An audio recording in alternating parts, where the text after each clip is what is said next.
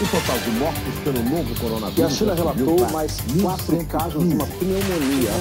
O número de mortos no estado de Nova York. Desenvolvimento de uma vacina contra o coronavírus. Olá, bem-vindos ao segundo episódio do Inimigo Invisível a luta contra o novo coronavírus. Caso você não tenha ouvido o nosso primeiro programa, recomendamos que você volte ao episódio 1 para entender melhor onde tudo começou.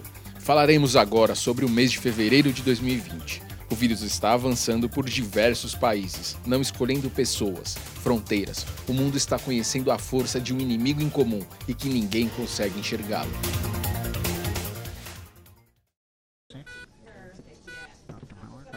No dia 6 de fevereiro de 2020, a morte do médico chinês Li Weiliang, infectado pelo novo coronavírus, foi confirmada por volta das 17 horas. Lee havia contraído o vírus em janeiro e foi um dos primeiros médicos a identificar a doença. Fazia parte do grupo de médicos que tentou alertar outros médicos sobre o surto e que foi censurado pelo governo chinês por espalhar boatos. A OMS se solidarizou com a perda do médico. No mês de fevereiro, dois casos foram confirmados em um mesmo condomínio em Hong Kong. Surgiu uma suspeita. Durante a epidemia do SARS, o vírus era transmitido por descarga, pelos encanamentos. No mesmo dia da confirmação, o prédio de 35 andares foi evacuado e mais de 100 pessoas não puderam voltar para casa. No mesmo dia, Robert Redfield, diretor do Centro de Controle e Prevenção de Doenças dos Estados Unidos, disse à CNN que a transmissão assintomática do novo coronavírus era possível. Uma pessoa que não apresentasse os sintomas ainda pode transmitir o vírus a outras pessoas.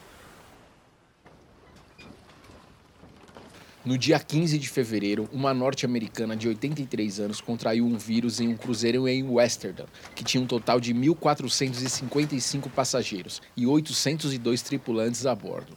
Este cruzeiro foi impedido de atracar em diversos países asiáticos e só conseguiram autorização para desembarcar no Camboja.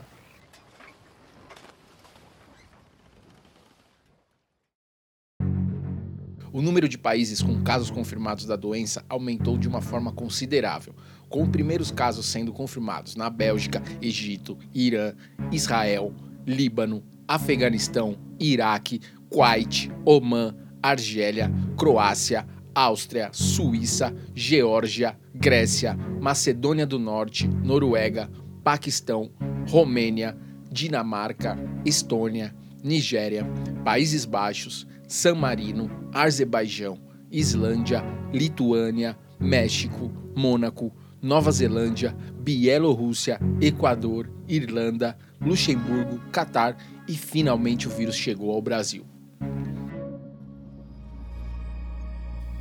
A conselheira da OMS disse que é extremamente difícil criar uma vacina que possa prevenir completamente uma doença contagiosa do sistema respiratório e acrescentou ainda que será necessário agregar conhecimentos de todo mundo para combater o vírus.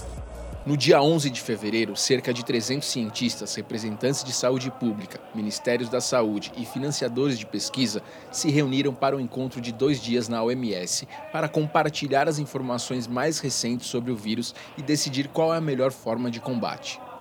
Logo após esse encontro, o diretor-geral da OMS, Tedros Adhanom, pediu aos governos que intensifiquem seus esforços para se preparar para o novo coronavírus e disse que é impossível prever que direção essa epidemia tomará.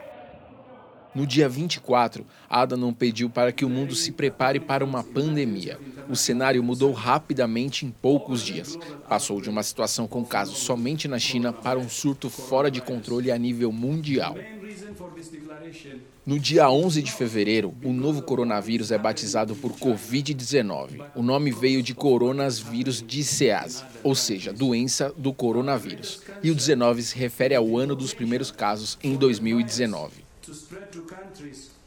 No mesmo dia, a ONU disponibilizou todo o poder para responder à epidemia. Formou uma equipe de gestão de crise, delegando as funções de saúde para a OMS enquanto outras agências ficaram responsáveis para lidar com as implicações sociais, econômicas e o desenvolvimento do surto. No dia 28 de fevereiro, a OMS afirmou que o nível de ameaça global seria aumentado de elevado para muito elevado, ou seja, um maior nível. E mais uma vez reforçou o apelo para os governos e que as medidas de respostas corretas poderiam ajudar o mundo a evitar o pior.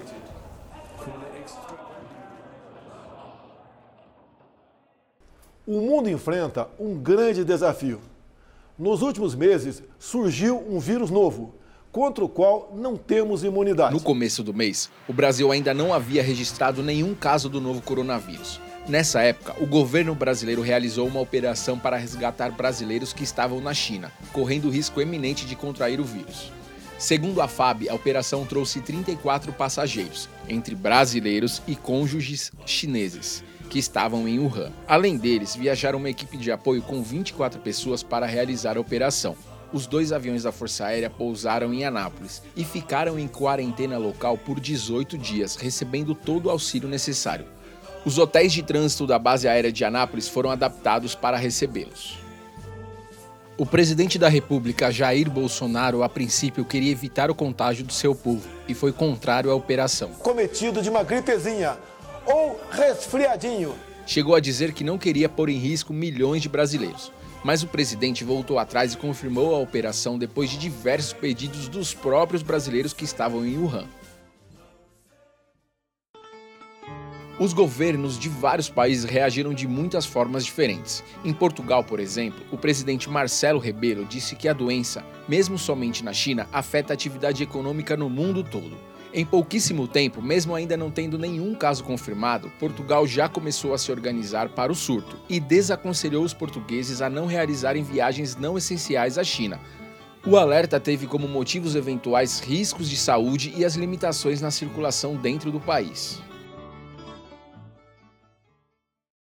Em contrapartida, a Itália não teve a mesma postura. O vírus se concentrou inicialmente nas regiões da Lombardia e Veneto, motores econômicos do país. Com isso, abalou fortemente o turismo, com uma queda expressiva nas reservas hoteleiras e castigou com dureza a Bolsa de Milão. Prefeitos e governos regionais criaram uma série de regulamentos que foram revogados.